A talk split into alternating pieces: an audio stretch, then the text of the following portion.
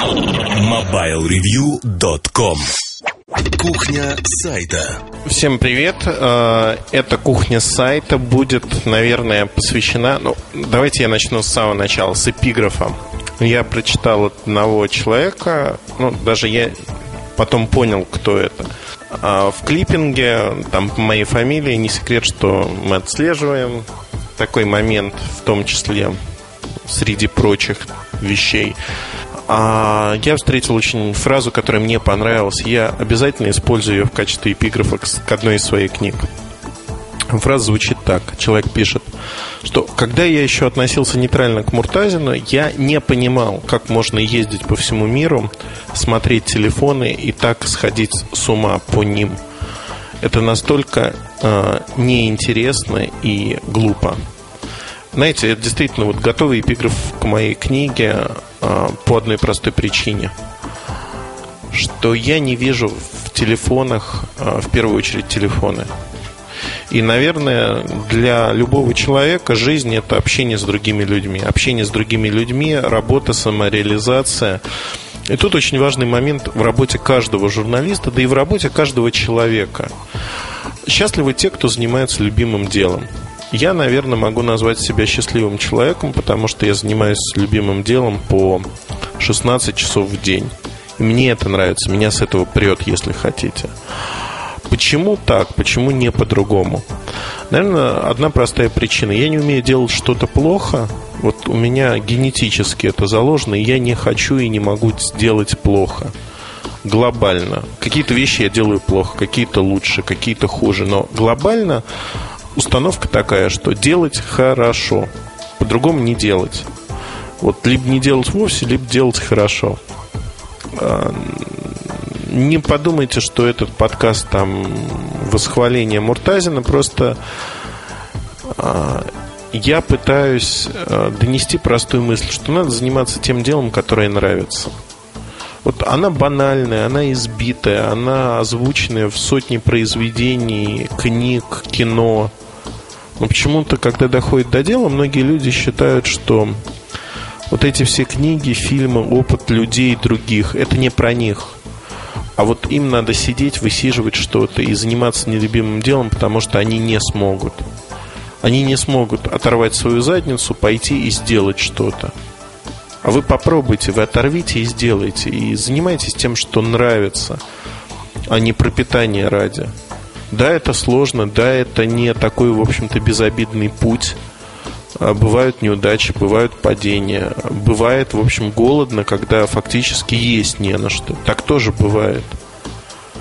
Бывает, что из-за того, что вы встаете в позу, вы теряете очень много в разных моментах, да, вы теряете в деньгах, вы теряете в восприятии окружающих.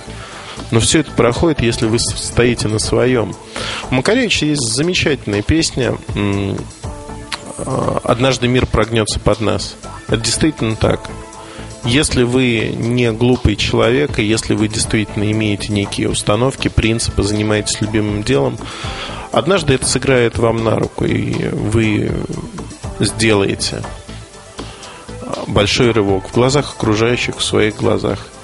И вот тут важно понимать, что а, в момент, когда вы к этому приходите, вот потянул на философствование, наверное, в момент, когда вы приходите к этому пониманию, что в первую очередь вы делаете ради своего удовольствия, ради себя, а приходит понимание, что вам, в общем-то, на мнение окружающих глубоко и высоко. Оно вас не интересует. Вас не интересует, что окружающие думают про вас. Вас интересует сделать свою работу хорошо, сделать то, что вам нравится. То есть вы уже получаете кайф, вы получаете отдачу от этого. Тут можно, вот такой дискуссионный вопрос, можно обсуждать, вступать в полемику, говорить, ну вот, а на что есть, у меня семья, у меня дети. А сложный вопрос, честно скажу, вот э, у меня большая семья, большая семья, определенный уровень жизни, к которому привыкли в моей семье, и честно скажу, мне было достаточно тяжело решиться на многие вещи. Мне было тяжело э, решиться на то, чтобы, э, когда мы начали жить с моей женой, э, отказаться от многих видов э, заработка, который был достаточно легкие деньги, в общем-то. Легкие деньги в достаточных суммах, определенный э, статус, образ жизни, если хотите. И от всего этого отказался для того, чтобы сделать вот проект Mobile Review. И по сути, год э, мы жили очень скромно. Мы жили скромно, без всяких перспектив. То есть вот перспектив впереди было не так много и а, не так много, э, знаете, в каком аспекте, наверное. То есть было понятно, что это когда-то сыграет, было непонятно когда, то есть сколько ждать. Это очень изматывающее ощущение. Изматывающее ощущение, когда а, ты очень много работаешь, бьешься как рыба об лед, у тебя что-то получается, что-то нет, но тяжело. Тебе нравится работа, но изматывает. Многие люди ломаются на этом этапе. Мне повезло, потому что рядом со мной всегда были люди, которые меня поддерживали, которые верили в меня и верили в то, что у нас все получится. Вот, э, наверное, каждому человеку важно окружить себя а, такими людьми, найти таких людей для себя. Найти этих людей, чтобы они тебя поддержали в ту минуту, когда это нужно. И зачастую это не безоговорочная поддержка, это не поддержка на уровне веры, что я в тебя верю, все получится. Нет, это осознанные вещи, когда обсуждаются многие моменты. А как мы будем, а что мы будем делать? Ключевое слово, наверное, мы. И нельзя состояться профессионально на работе, если ваша семья в этом вас не поддерживает. К сожалению или к счастью, но работа и семья, они тесно взаимосвязаны. А, утопия говорит, что семья это одно, я бросаю работу, я переключаюсь, а на работе я совершенно другой. Да, люди такие, мы на работе другие, на работе другие, дома другие, мы разные везде, но нет двух жизней, жизнь одна. Работа и жизнь, они тесно связаны. И ваше плохое настроение дома, оно зачастую связано с неудачами или проблемами на работе. И наоборот – Поэтому это одно и то же. Это суть одни и те же явления. И тут можно говорить о том, что мы должны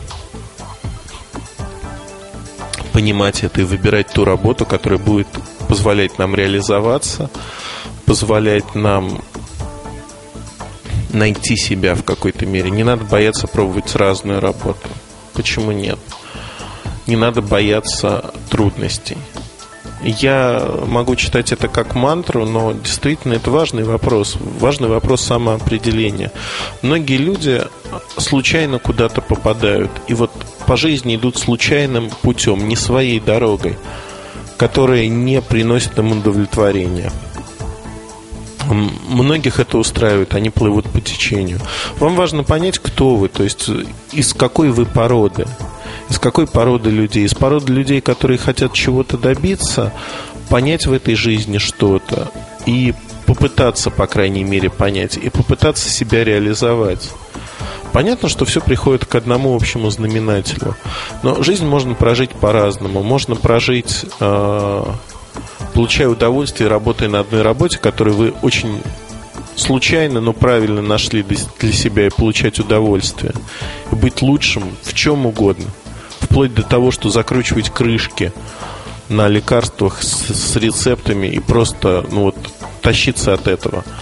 У меня моя бабушка, она была фармацевтом, и я навсегда запомнил ее слова, что она хотела всегда быть фармацевтом. Когда она впервые попала э, в аптеку, а это было, извините, в начале века, и не этого, а прошлого, как вы понимаете, ее подкупил запах, а, вот запах таких настоек, лекарств.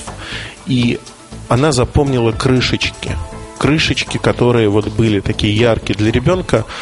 Это действительно. И она мне приносила из аптеки, в которой она проработала всю жизнь, а, крышечки для лекарств. Советская аптека обычная. Разные крышечки с вкраплениями. И они еще вот сохранили этот запах аптеки. И знаете, это действительно классно. То есть вот классно то, что человек пронес через годы, через войну, через э, восстановление после войны. Она работала э, в аптеке фармацевтом всю свою жизнь. Она пронесла вот это желание работать фармацевтом. Она а, пронесла желание делать, казалось бы, механическую работу с толком, с чувством, с расстановкой. То есть она знала всевозможные маленькие-маленькие секреты профессии. Действительно была классным фармацевтом. То есть она делала работу не потому, что мы как-то не говорили на эту тему. То есть я был маленьким и, в общем, не обсуждал это. Вот если у меня спросят, а, Муртазин, у тебя бабушка вот садилась с тобой и начинала говорить, наверное, про призвание, еще про что-то. Знаете, ни одного разговора такого не было. Вообще, ни разу. И я вот сейчас вспоминаю с очень большой теплотой своих э, бабушку, дедушку и понимаю, что все, что я получил в этой жизни от них, наверное, это были какие-то примеры, которые делались не специально, они так жили. Это их стиль, образ жизни, стиль мышления. И они своим каждым действием, они только подтверждали, они не делали это на публику, они не делали это на какую-то браваду, игру и ну, простой пример, который могу рассказать, э, наверное, про них. Мне очень приятно говорить про своих родных. Э, надеюсь, что и вам приятно вспоминать своих родных и то, что вы знаете о них, то, что вы можете передать своим детям, рассказать, то, что в вас вложили, потому что вы сумма э, ваших папы, мамы, дедушки, бабушки. Вы – это их ну не копия, но некое продолжение, некое продолжение, которое вобрало в себя и хорошее, и плохое. То, что было в вашей семье. Даже круглая сирота так или иначе наследует те или иные признаки, даже не видя а, этих людей на генетическом уровне. А вот социальная составляющая, она тоже очень влияет. Так вот, в нашей семье так получилось, что ну, во мне течет как минимум 6 кровей. То есть я вот смесь всего и вся. И бабушка говорила на одном языке, помимо русского. Дедушка знал а, другой язык, он крымский татарин. И иногда в городе бабушка а, говорила с другими людьми, и я слышал очень такой красивый мелодичный язык. Дедушка тоже иногда говорил. Но дома, вот по умолчанию, все разговоры шли на русском языке. Дедушка уважал бабушку, бабушка уважала дедушку. То есть они говорили, и они, вот де-факто, да, Советский Союз, они не давали, то есть был искус, наверное, и у того, и у другого, научить детей говорить на своих языках. Это было возможно. Они не стали этого делать моя мама, мой э, дядя, они учили английский язык и знают его неплохо, но при этом они не говорят по-татарски, на татарском вообще. То есть вот совсем. Почему? Да потому что вот эта установка э, дедушки и бабушки, они были такими людьми. И в жизни они э, нашли свое место, они нашли то, что им интересно, они нашли то, чем они хотят заниматься. И в какой-то момент они умели для семьи изменять себя, изменять свои привычки и выбирать тот путь, который совместим с семьей и с работой. Искусство компромисса очень тоже важно, и зачастую мы повторяем и те ошибки, и те действия, которые делают наши родители. Очень вот такой философский подход, наверное. Хотя философии тут нет вообще, вот ей даже и не пахнет. Это не категории философии, это житейские размышления, если хотите. И вот на мой взгляд, надо видеть в своей работе людей в первую очередь. Даже если вы работаете, не знаю, токарем, болванки точаете – то даже в этой работе вы общаетесь все равно с людьми. Не с роботами бездушными, не только со станками. Весь мир соткан из отношений. Мы это то, что а, делает нас нами. Это книги, которые мы читаем. Это тоже отношения. Пускай односторонние, когда автор до нас доносит. Подкаст, когда я вам а, рассказываю что-то. Вот мы с вами состоим ну, скажем так, это вот как дружеский разговор на кухне, подкаст, по сути, формат. Мы с вами тоже состоим в неких отношениях. Вам может нравиться то, что я говорю, может не нравиться. Это нормальная человеческая реакция. Она у вас есть. Главное, что вам не безразлично, у вас вызывает какой-то отклик то, что я говорю. А если не, не вызывает, я не думаю, что вы будете второй раз слушать. Э, если вот вдруг, не дай бог, там кто-то слушает впервые а, наш подкаст и говорит, о, там, у Ильдара разговорный жанр какой-то, а, философствование, поучение. Ничуть не бывало, нет такого. Я действительно расцениваю это как разговор со старыми друзьями, если хотите, до которых я хочу не донести, вот это не миссия, да, я просто рассказываю о своих убеждениях, о том, что для меня это жизнь как я живу, почему я так живу и что мне кажется важным. Я могу заблуждаться. Это предмет для дискуссии. Я могу э, быть неправым в чем-то, быть неправым по большому гамбургскому счету. Но когда я говорю, что это предмет для дискуссии, это предмет для дискуссии внутри каждого из нас. Каждый сам для себя решает, что важно. Я не пытаюсь навязать вам свое видение мира. И не пытайтесь навязать мне свое видение мира. Потому что я все равно не изменюсь. Те люди, которые для нас дорогие, это наша семья, это наши близкие друзья, они могут повлиять на наше восприятие, на нашу самооценку, на то, что мы делаем, на наши решения, которые касаются нашей жизни. Но люди, которых мы встречаем в поезде, в самолете, не знаю, в кафе общественном. Зачастую они проходят по краешку нашей жизни, знаете, как поверхность пруда всколыхнули и ушли дальше. То есть волна рябь прошла, но не более того. Это разный подход, разные люди, а, разные видения ситуации. Наверное, вот призвание – это огромная тема, о которой надо говорить много, долго, и не надо бояться пробовать разное. Ну вот я в своей жизни сделал три тотальных разворота. То есть вот когда я добивался успеха в а, определенной области, у меня была открыта дорога. Дорога вперед, которая была ясна на многие годы и по которой оставалось только пройти. Я понимал, что чего-то не хватает. Чего-то не хватает либо из-за семьи я менял, либо из-за других моментов. Вот тот поиск призвания того, что интересно. Я делал полный оверштаг, поворот целиком. Поворот, который менял все. И да, я честно признаюсь, было страшно. То есть ни один человек не любит изменений, резких изменений тем более. Ни один из нас этого не любит. Это неприятная процедура, знаете, как вот макнуться в холодную воду. Можно входить постепенно, можно броситься сразу. Но лучше, наверное, не знаю, каждый для себя выбирает, как я. Я иногда вхожу постепенно, иногда бросаюсь и чертя голову. То есть по-разному. И вот тут, э, возвращаясь к тому, с чего я начал этот выпуск кухни сайта. То есть я не вижу в телефонах железки. Я вижу людей, я вижу конкретные решения, я общаюсь с этими людьми. Для меня важно понимать, что стоит за тем или иным решением. Почему люди вот делают так, а не иначе? Почему они развиваются вот в таком направлении? Знаете, это действительно интересно, и до последнего времени а, вот это не прорывалось а, наружу, вовне зачастую. Хотя это всегда было и в обзорах, и в обзорах я пытался дать вид, взгляд, почему это так, вот почему аппарат такой, а не другой, почему он не мог стать другим в данное время, в данной компании, в данном месте.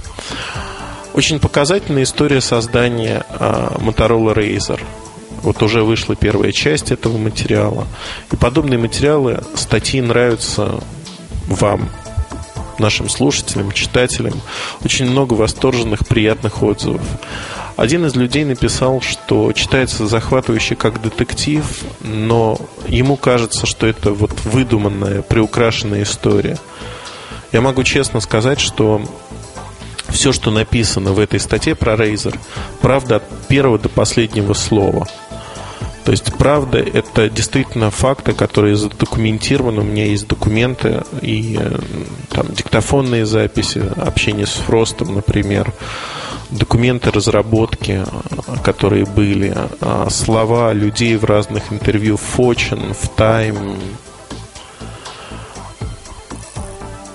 Безусловно, взгляд, ну, оценка событий. Оценка событий, она моя. Да? Это мое видение компании, мое видение того, как все это происходило. Но история правдива от начала и до конца.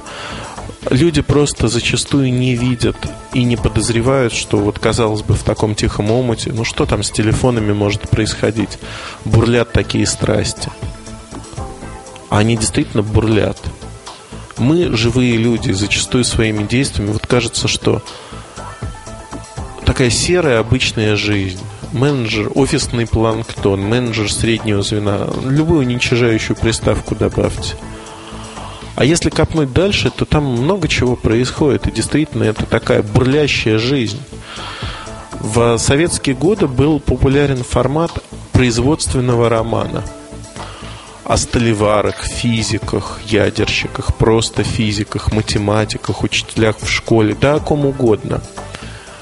И знаете, вот начинаешь читать такой роман, а цепляет, вот реально цепляет. Ты начинаешь понимать проблематику, начинаешь понимать, что человек на заводе металлург, он не просто выплавляет форму, у него есть проблемы, которые он пытается решить. И вот через эту проблематику ты лучше проникаешься, что это не просто так, знаете, тяп-ляп слепил в форме, залил металл и все готово. Это не так. И мы, начиная это осознавать, лучше понимаем профессию, лучше понимаем людей. И зачастую сегодня нам этого не хватает. Кажется, вот такой поверхностный взгляд, а, все там ерунда. Ну вот про журналистику отзывы, а, чего там, сесть накропать статью, это все ерунда. На мой взгляд, это очень тяжелая работа, как и любая другая. Необычная работа. Но мой призыв сегодняшний к вам. Старайтесь видеть в любом явлении людей. Старайтесь видеть людей, то, что они делают, и делайте э, это хорошо. Хорошо, четко, одним словом. Пусть ваша работа доставляет вам удовольствие. Удовольствие, и вы радуетесь тому, что вы делаете. Это действительно важно. Это важно найти себя, свое место в этой жизни. И при этом оставаться человеком, который ищет, который горит, которому нравится работать. Вот когда вы будете такими людьми, а вы будете такими людьми, я почему-то в этом вот уверен. Мне кажется, что наши читатели это очень интересные люди, необычные. У каждого есть своя изюминка, и я жалею об одном, что вот не кривлю душой сейчас ни капли. Я жалею о том, что мне не хватит времени, и у меня нет времени на то, чтобы лучше узнать каждого из вас узнать э, историю жизни у каждого человека, какой бы ему скучной она ни казалась. Я действительно охоч до таких вещей, впечатлений, общения и жалко, жалко, что времени нет ни на что. Жалко, что зачастую времени нет а, на то, чтобы очень плотно проводить его с семьей. Мне вот жалко, но в целом, наверное, я свое призвание в какой-то мере нашел, и оно мне нравится. Чего и вам желаю. Удачи, хорошего настроения. И оставайтесь людьми во всех проявлениях человечности. MobileReview.com Новости. Компания Microsoft официально представила медиаплеер Zune HD. Это устройство с сенсорным дисплеем почти во всю переднюю панель. Zune HD – первый плеер линейки Zune с сенсорными дисплеями. Стоит отметить, что экран емкостный, он адаптирован для управления прикосновениями пальцев и поддерживает мультитач. К тому же Zune HD впервые для модели этой серии позволяет использовать Wi-Fi для полноценного подключения к интернету, а не только для доступа к музыкальному онлайн-магазину Zune. У медиаплеера даже есть браузер. Обозначение HD в названии указывает на поддержку изображения высокого разрешения. Правда, на экране плеера его посмотреть нельзя. Поддерживается лишь непосредственное подключение к HD TV. Продажи медиаплеера Zune HD начнутся в Северной Америке этой осенью. Следом запланирован европейский выпуск. Магазин приложений OV стал доступен по всему миру, в том числе и в России, для приблизительно 50 миллионов владельцев устройств Nokia на более чем 50 моделях. Прямо со своих телефонов пользователи смогут посетить магазин OV, перейдя на страницу 100.ov.com, чтобы загрузить приложения, игры, видеоролики, подкасты, инструменты повседневной работы, воспользоваться интернет-сервисами и сервисами на базе определения местоположения. Локализованная версия магазина OV для пользователей из России также уже открыта. MobileReview.com Жизнь в движении